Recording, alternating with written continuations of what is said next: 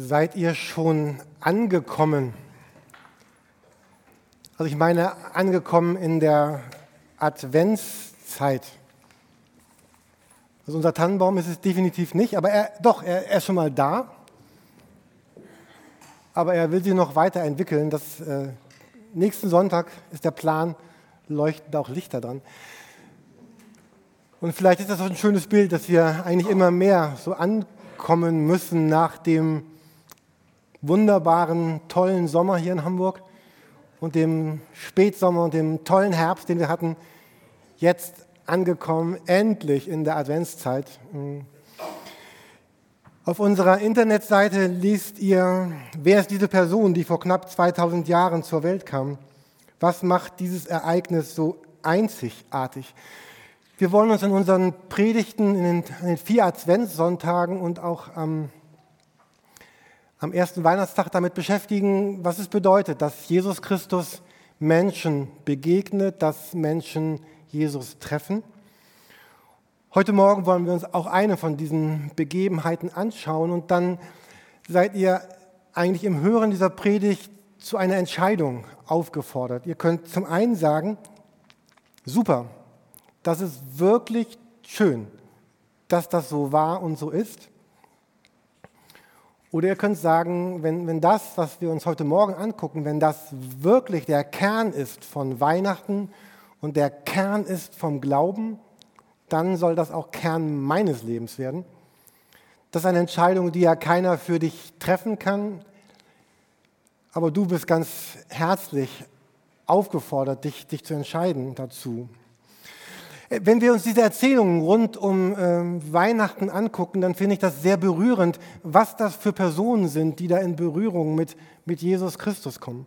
Da sind wahrscheinlich die bekanntesten, Maria und Josef, so zwei ganz einfache Bürger, er Handwerker, sie ein junges Mädchen und beide haben so einen ganz sympathischen, einen ganz schlichten, aber ansteckenden Glauben und von Gott bewegt sagen beide, Herr, wir gehen deine Wege.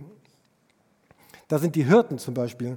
Menschen, deren Leben von harter Arbeit und von ganz starken Entbehrungen geprägt war. Sie kommen in Berührung mit diesen Engeln und den Heerscharen und Jesus Christus und von Gott bewegt sagen sie, wir gehen Gott deine Wege. Oder diese Weisen aus dem Morgenland, die ihren ganz eigenen Weg zu Jesus finden und die von Gott bewegt sagen, Herr, wir wollen deine Wege gehen und viele andere. Und wenn ihr in diesen Tagen vielleicht selber zu Hause in euren Bibeln diese Weihnachtsgeschichten und diese Begebenheiten nachlest, dann, dann gibt es da zwei Seiten. Zum einen sind das ganz historische Figuren. Man kann sich ansehen, was haben die erlebt, was haben die gedacht, was haben die getan, wie lebten die eigentlich, diese ganz vielen historischen, wirklich existierenden Personen. Und gleichzeitig sind diese Personen aber auch ein, ein Bild für uns, für unser Leben. Und sie, und sie fordern uns heraus, dass wir sagen, okay, wenn ihr damals so mit Jesus gelebt habt, wenn ihr euch damals so auf ihn eingelassen habt, dann, dann wollen wir das heute auch tun. Und dass wir dann sagen, von dir bewegt, Jesus, gehen wir unseren Weg mit dir.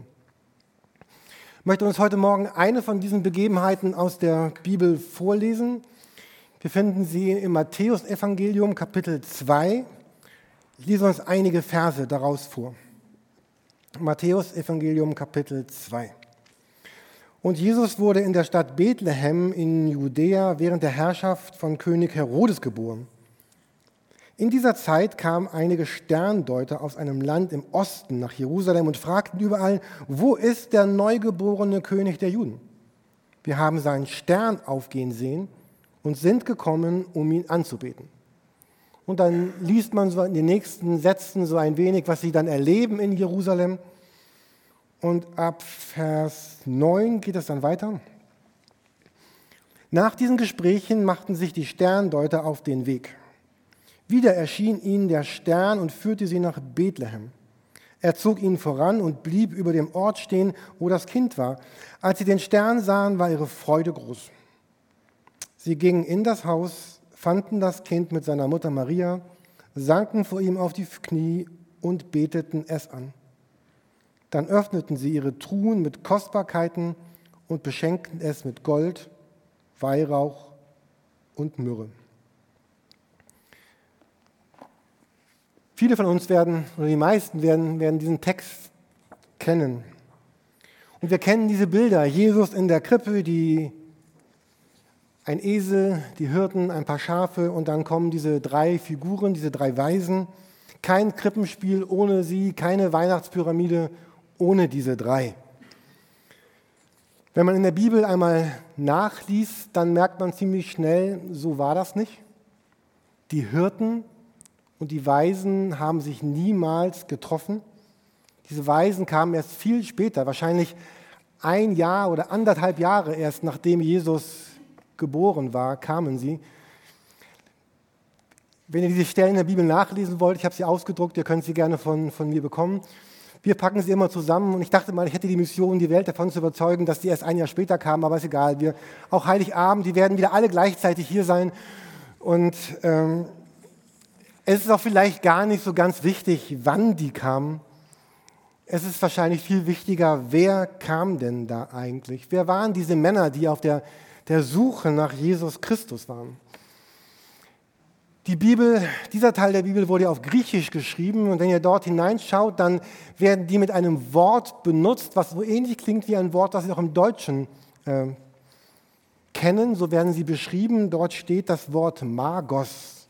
Wir kennen Magier zum Beispiel. Also Magos, das waren damals Sternforscher, Sternkundige, Sterndeuter, Astrologen, Astronomen, Menschen, die die Sterne erforschten, die die Sterne befragten, die die, die Träume deuteten. Das waren orientalische, gelehrte, weise Priester. An jedem Königshof damals im Orient gab es solche Magos, solche, solche weisen, gebildeten Männer, die sich auskannten auf ganz vieler Art und Weise. Und sie kommen aus dem Morgenland, heißt es, aus dem Land des Ostens. Also dort, wo die Sonne aufgeht. Damals, dort war das dann die Gegend von, wo heute Iran, Irak, vielleicht auch Saudi-Arabien, irgendwie von da drüben, wo die Sonne aufgeht aus Sicht von Bethlehem, da kamen sie. Wenn Jesus in Hamburg äh, geboren wäre, wäre, dann wäre das Morgenland wahrscheinlich äh, Polen oder die UdSSR oder Russland geworden. Irgendwas aber da Jesus eben in Bethlehem auf die Welt kam, seitdem ist das Morgenland eben dort der, was wir den Nahen Osten heute nennen. Wir in der westlichen Kultur haben die dann irgendwie äh, ziemlich bald umgewandelt. Wir haben daraus heilige drei Könige gemacht. Ich weiß gar nicht, warum drei. Vielleicht, weil sie drei Geschenke dabei hatten, Gold, Weihrauch, Myrrhe. Die Zahl steht ja nirgendwo in der Bibel. Und wir haben ihnen Namen gegeben. Sind wir nicht gut? Wir haben sie Kaspar, Melchior und Balthasar genannt. Vielleicht kennt ihr diese, diese Streifen, die wir manchmal über unseren äh, Häusern finden. Das ist ja ein, ein, Brauch auch der frühen Kirche, dass man dieses CMB über Haustüren schreibt und die Jahreszahl, in dem Fall 2017, also das ist jetzt dieses Jahr. Man kann sagen, ja, es steht vielleicht für Kaspar, Melchior und Balthasar. Aber es geht ja zurück auf einen lateinischen Spruch, der auch mit diesen Buchstaben beginnt, nämlich Christus mansionem benedicat, auf Deutsch Christus segne dieses Haus. Und wenn dann die Sternsinger kommen, dann schreiben sie mit Kreide diese Buchstaben auf, über unsere Tür, Türe und sagen, Christus segne dieses Haus. Und ich finde, das ist ja eigentlich ein ganz, ganz schöner Brauch. Welches Haus möchte das nicht, gesegnet zu sein? Und es geht ja nicht um das Haus. Es geht um die Menschen, die in diesem Haus ein- und ausgehen und in diesem Haus leben. Jedenfalls diese, diese Männer, vielleicht waren es drei, vielleicht waren es fünf, sie, sie brechen also auf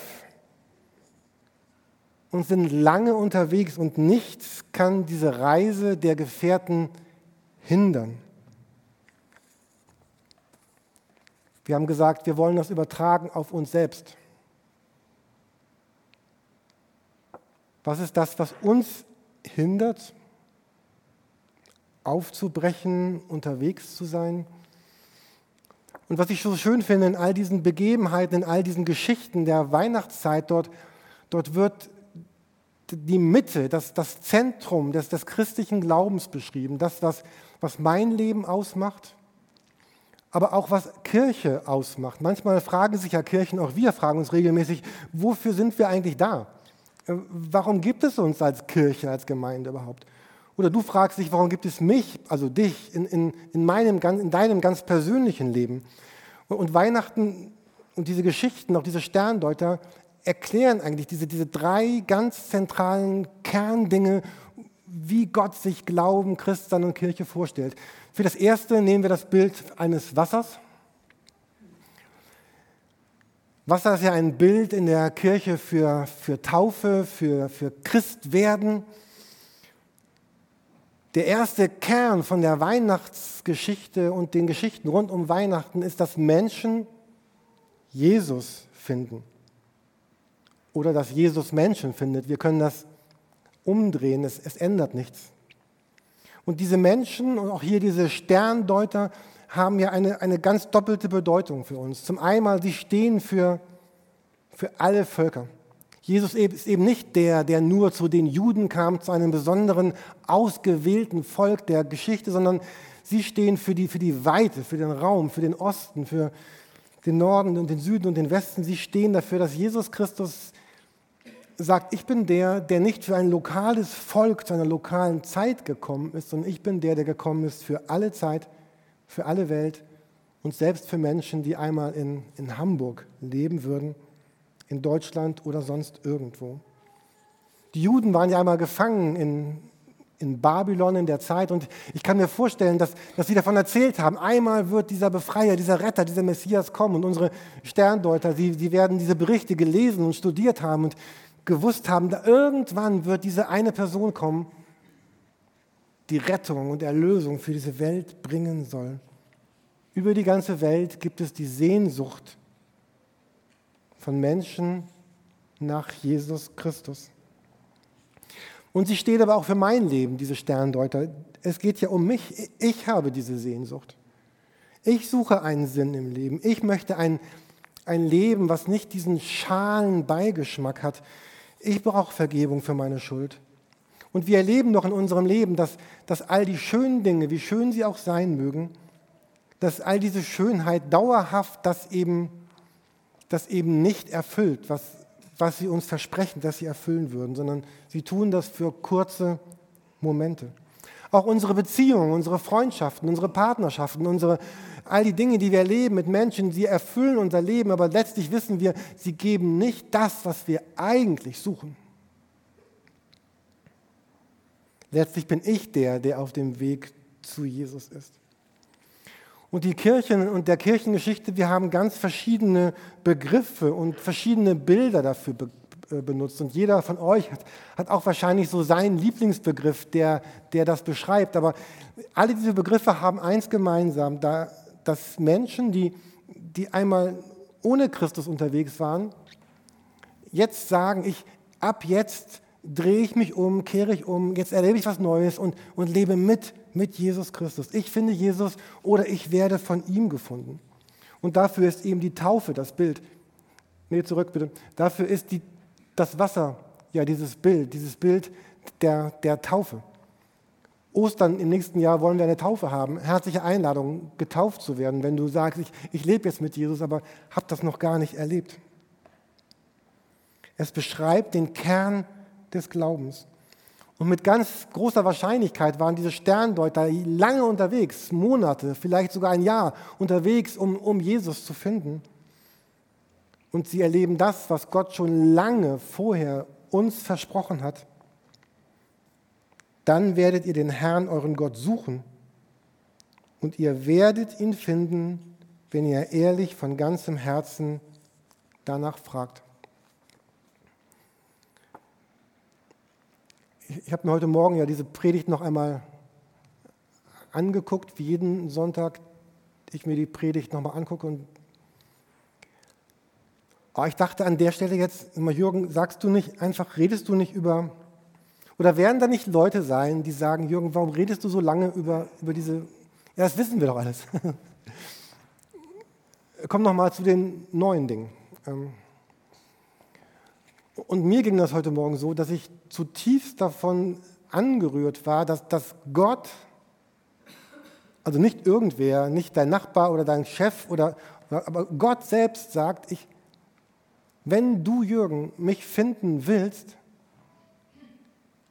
dann werde ich mich von dir finden lassen. Und da dachte ich, eigentlich sollten wir jetzt aufhören zu reden, weil, weil wenn, das ist ja die, die, also es gibt ja nichts Größeres, was, was passieren könnte oder was wir sagen könnten oder was, was Christen, die vielleicht schon 20, 30, 80 Jahre Christen sind, es gibt ja keine, keine größere Botschaft, die, ihr, die ich glauben könnte, die ich in meinen Kopf rufen könnte, wenn die nächste Woche so schwer wird, wie sie wird, oder wenn die letzte Woche so schwer war, wie sie schwer war. Und einige von uns hatten gute Wochen, andere hatten schwere Wochen. Manche haben Gewinn erlebt, andere haben Verlust erlebt. Aber was gibt es denn Größeres, als das, dass ich sagen könnte, ähm, ich darf Gott finden. Und wir wissen, dass all die Dinge um uns herum irgendwann nicht mehr da sein werden, die werden vergehen. An der Stelle dachte ich, Jürgen, gleich werden Sie sagen, hast du gerade deine Depri-Phase? Also nein, ich habe nicht meine Depri-Phase, auch nicht meinen November-Blues, aber wir wissen das doch, dass alles irgendwie weggeht und nicht mehr da ist. Und wir wissen, dass wir alle eines Tages sterben werden und dass wir älter werden und schwächer werden. Und, und aber ich darf ein Mensch sein, der mit diesen Sternendeutern sagen kann, ich habe Jesus gesucht und ich habe ihn gefunden. Oder er hat mich gefunden. Wenn wir uns fragen, was ist das, das Wichtigste, was diese Kirche im, im nächsten Jahr tut? Sie ist dafür da, dass sie anderen Menschen hilft, Christen zu werden. Das war sehr passend, Frank, dass wir gerade heute Morgen diesen Campus für Christus Gedanken hatten, weil all das, was du gesagt hast, das ist ja das Anliegen, was Campus für Christus auf dem Herzen trägt. Dieses ich, wir wollen eine Plattform sein, die Menschen hilft, Christen zu werden. Dafür ist Campus für Christus da, dafür ist diese Kirche da, dafür bin ich da. Dafür werben wir um Geld, um viel Geld, um Mitarbeit, um viel Mitarbeit, um, um all die Dinge, einfach um Menschen einzuladen, dass sie Jesus finden. Kennt ihr diese Frage, die man manchmal in langen Sitzungen hat oder in Vorbereitungen? Warum tue ich mir all das an? Falls ihr die Frage kennt, dann wäre eine Antwort vielleicht dieses Bild da oben. Ich tue mir das an, weil ich dazu beitragen will, dass, dass Menschen Jesus erleben. Und ich kann mir nichts Schöneres für mein Leben vorstellen. Also ich freue mich auf Heiligabend und das Essen und auf mein Geschenk im Adventskalender heute, aber, aber es gibt doch nichts Schöneres, als wenn ich sagen könnte, ah, ich darf jemand sein, den Gott, der mit Gott irgendwie dabei sein kann, wenn Menschen Christen werden. Und vielleicht bist du gerade heute Morgen jemand, der das äh, hört, sieht oder sogar hier ist, der sagt, naja, du tust so, als wären wir alle Christen, äh, das, das, das bin ich gar nicht. Und vielleicht ist ja dieses Jahr Weihnachten die Einladung an dich, dass du sagst, so, ich, ich will es versuchen mit diesem Jesus Christus. Ich will, dass er Mitte meines Lebens wird. Ich will es probieren, ich will es versuchen, ich will mich einlassen auf ihn.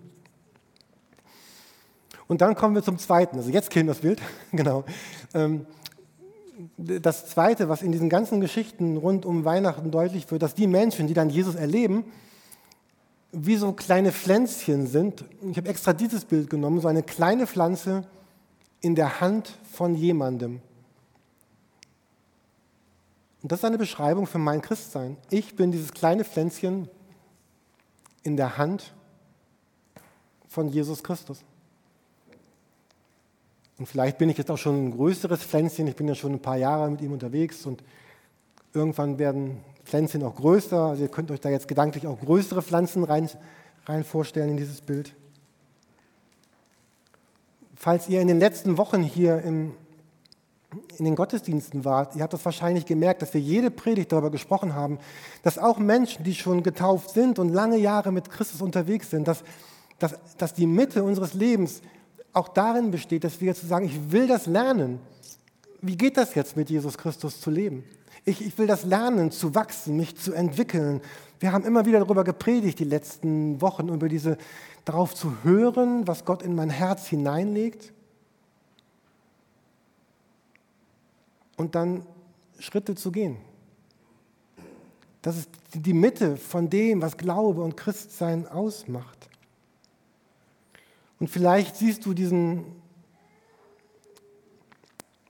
diesen Stern oder wir haben ja keine Sterne wie diese Sterndeuter. Wir haben dieses Reden Gottes in unserem Herzen. Wir haben so eine Ahnung, eine, eine innere Stimme, in der Gott zu uns spricht. Und vielleicht ist die gerade sehr schwach geworden, weil du, weil du Trauer erlebt hast oder weil du Schweres erlebt hast. Oder vielleicht hast du dein Leben so voll mit Glanz und Glitter und Glamour gemacht, dass, dass diese Stimme gar nicht mehr so hochkommt, weil so ganz viele andere Dinge ganz, ganz wichtig geworden sind in deinem Leben. Und die plötzlich dein, dein Leben ausmachen und du sie gar nicht mehr hörst. Oder vielleicht hast du auch dieses, diese Frage, dieses Suchen, Gott, was ist deine Berufung für mein Leben? Trau dieser Sehnsucht. dieser zweite Kern dessen, was wir in der Weihnachtsgeschichte erleben werden und sehen in all diesen Dingen, dass da dass Menschen sind, die sagen, jetzt wo ich Jesus gefunden habe, unser Bild des Wassers und der Taufe, gehen wir jetzt echte Schritte, die auch mal was kosten dürfen. Wenn wir uns fragen, wofür als Kirche sind wir da, dann dürfen wir sagen, ja genau dafür wollen wir auch da sein im nächsten Jahr um, um, um einen Raum zu bieten, Menschen zu unterstützen, in ihrem Glauben zu wachsen. Dafür, jetzt kann ich alles gleich nochmal sagen, dafür arbeiten wir mit, dafür geben wir Geld, dafür geben wir unsere Zeit, dafür sitzen wir in manchen Sitzungen und fragen uns, warum tue ich das hier eigentlich? Kann es etwas Schöneres geben, als dass du jemandem anderen hilfst, in, in seinem Glauben sich zu entwickeln? kann es etwas Schöneres geben, dass, als dass du vielleicht sagst, ich möchte selber in, in meinem Glauben wachsen. Und mich berührt das so sehr, auch gerade in den letzten Wochen haben so viele von euch davon erzählt, welche, welche Schritte sie in diesem Jahr gegangen sind, um, um weiter mit Jesus Christus zu leben. Manche erzählen das in Gruppen, manche schicken mir E-Mails, manchmal sehen wir auch, dass da, oh, da ist ja jemand heute ganz anders, als wie wir den noch vor zwei Jahren erlebt haben. Da hat jemand sein ganzes Leben verändert. Da, da denkt jemand neu, da lebt jemand anders. Und ich finde das für mich so, so motivierend und herausfordernd zu sehen. Oh, da, da sind Menschen, die gehen wirklich Schritte mit Jesus. Genauso wie ich es manchmal auch traurig finde, wenn ich Menschen sehe, wo so scheinbar gar nichts anders zu werden wird, zu werden scheint, wo alles so ähnlich bleibt.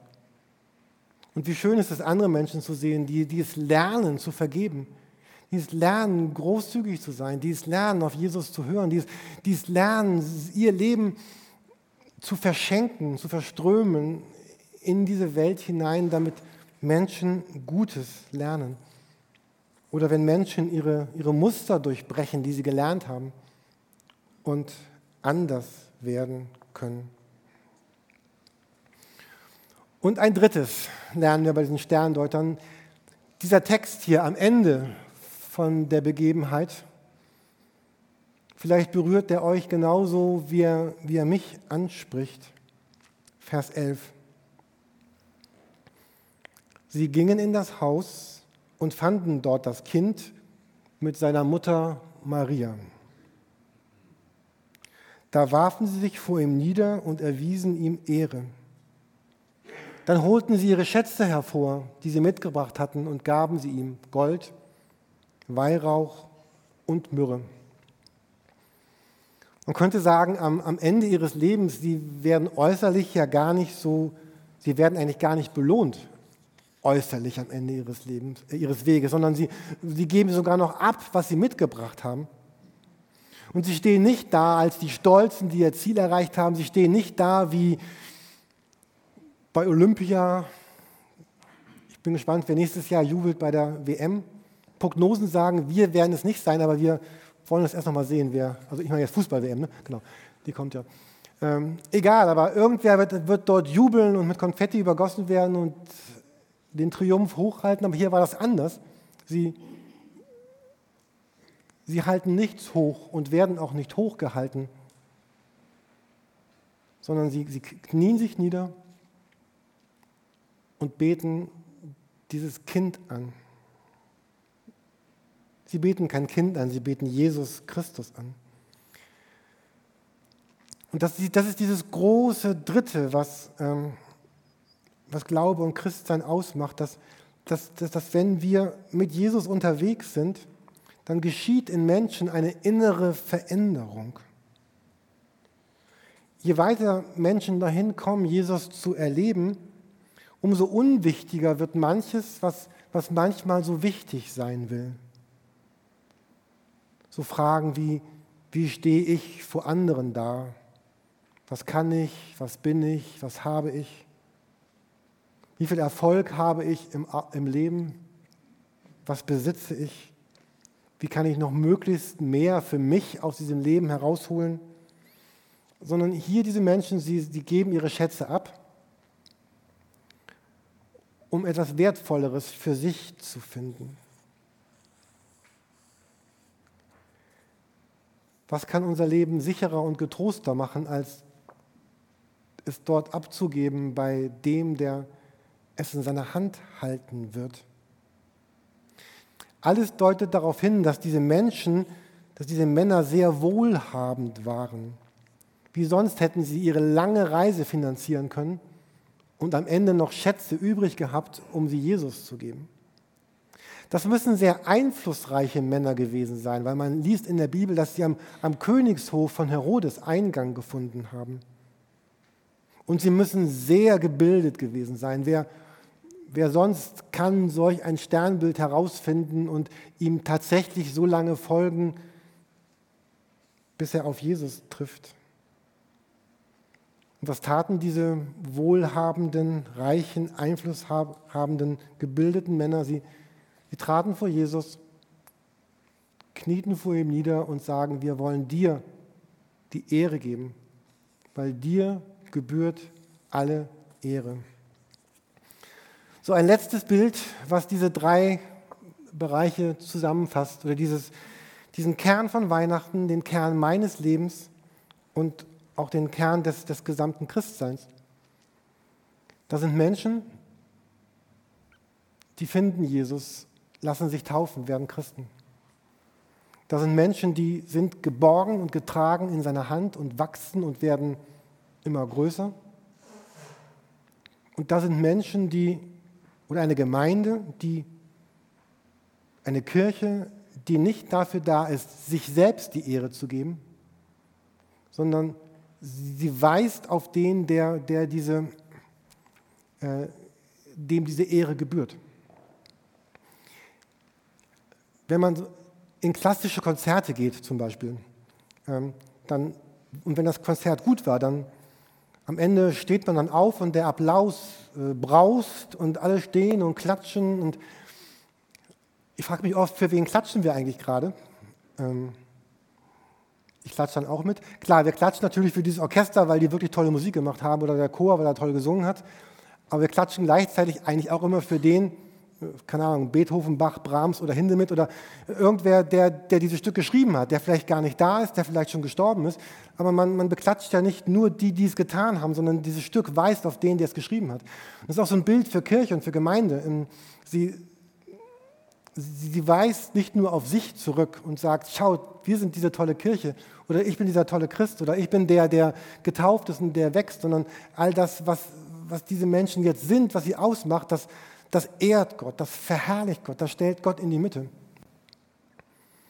Und ich wünsche mir von, von Herzen, dass, dass wir auch im nächsten Jahr so eine Kirche sein werden, die um diese drei Dinge kreist. Ich und Menschen finden Jesus. Ich und Menschen wachsen im Glauben. Menschen und ich und wir alle ehren auf Gott, weisen auf ihn hin. Ihr könnt schon nach vorne kommen, wir, wir wollen jetzt singen. Auch das nennen wir ja Anbetungszeit. Also wir, wir ehren auch Gott damit. Aber wenn hier der Gedanke der Ehre steht, dann geht es nicht nur darum, was, was wir jetzt singen, sondern es geht darum, was wir tun, was wir reden, wie wir leben, wer wir sind. Und dass etwas ausgehen kann von Kirche in diese Welt hinein, vor der sichtbaren und unsichtbaren Welt, dass sie nämlich sagt, wir sind die, die mit Jesus leben und deren größtes Anliegen ist es, ihn groß und herrlich und einfach toll darzustellen, weil er es auch wirklich ist. Amen.